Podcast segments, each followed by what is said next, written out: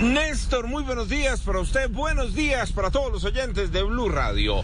Aquí está la información con los hechos más importantes ocurridos en Bogotá mientras que ustedes dormían y a esta hora los acompañamos desde el sector de Pinares. Estamos en la localidad de Suba y en uno de los sitios donde los delincuentes denominados como el gordo y la flaca que hemos venido denunciando aquí en Blue Radio volvieron a ser de las suyas.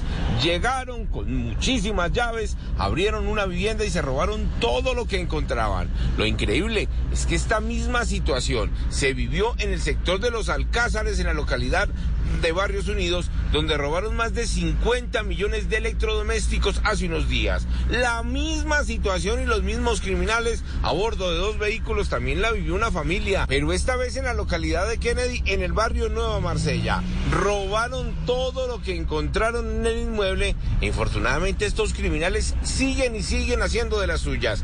Néstor, a esto hay que sumarle los robos que ya denunciamos en estos días en la oficina de abogados en el sector de Normandía en Engativá, la casa en el barrio Santa Isabel de la localidad de Los Mártires y el intento ayer en un edificio ubicado en la calle 82 con carrera 15. Así que la alerta sigue vigente y estos criminales siguen haciendo de las suyas por toda Bogotá. Hablemos de lo que ocurrió con el trágico accidente de tránsito, pero esta vez en las vías de Cundinamarca. En el municipio de Ubaté, un motociclista excediendo la velocidad se estrelló contra un vehículo, una flota, un bus intermunicipal que se encontraba estacionado.